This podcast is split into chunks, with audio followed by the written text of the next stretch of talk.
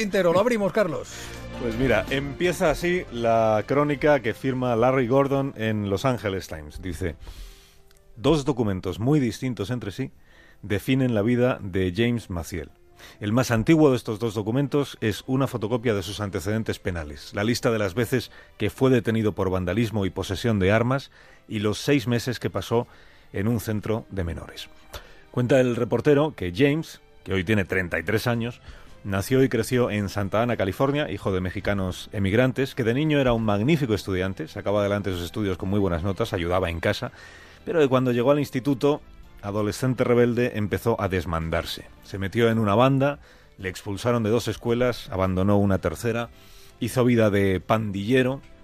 Dice James llevaba siempre una pistola encima y lo milagroso es que yo no llegara a matar a nadie o que no me mataran a mí, porque más de una vez me dispararon.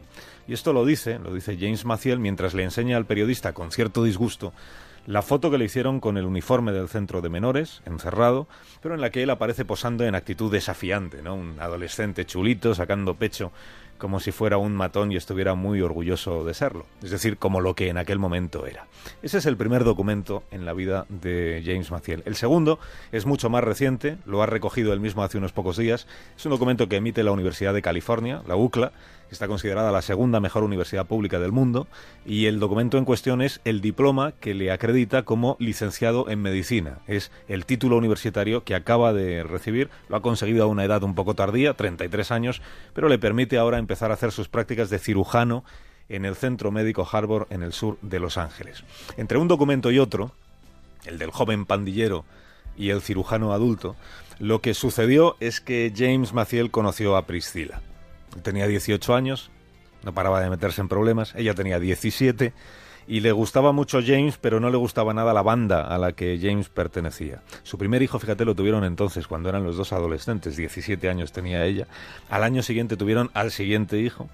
Y bastante después se sumó una niña, bastante después, cuando James, arrastrado por Priscila, había cambiado ya de vida, porque fue ella la que le convenció para que se alejara de las pandillas y de las calles, le dijo eso tan, tan contundente de o lo dejas o te dejo, fue ella la que le insistió en que aprovechara su aptitud para estudiar, Tuvieron que trabajar los dos en lo que buenamente les iba saliendo, a la vez que criaban a sus dos hijos, pues él fue volviendo a los libros, él fue redescubriendo su afición por los estudios, por la biología, de ahí nació su decisión de intentar hacer medicina, que era un sueño que parecía imposible, tuvo que pedir dinero prestado, firmar créditos para estudios que todavía tiene que devolver, fue sacando las mejores notas posibles para poder apuntarse a un programa que se llama Prime y que da facilidades económicas a los estudiantes a cambio de que luego ejerzan como médicos en centros de barrios humildes para personas que apenas tienen recursos.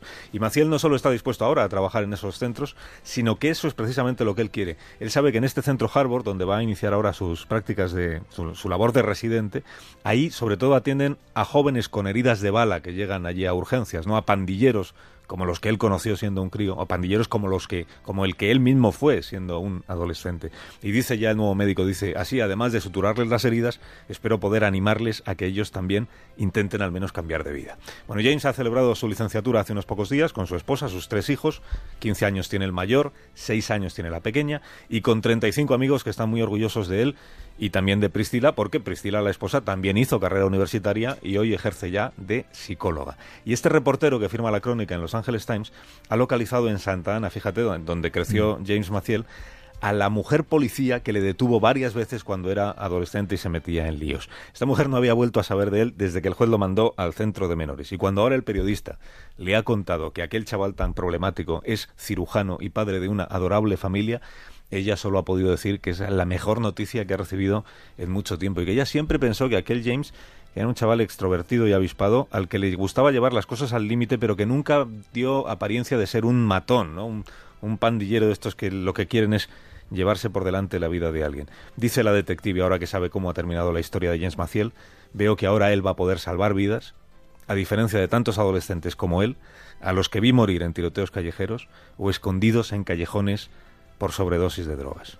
Estos son los dos documentos que definen la vida de James Maciel. Uno que representa su pasado y este otro que acaba de recoger, el diploma, y que representa su presente y sobre todo su futuro. El tintero hoy con James Maciel. Gracias, Carlos. No, no, me quedo a escucharlo. Te quedas a escuchar lo de las orejas, ¿no? Lo de los pelos en las orejas no me lo pierdo.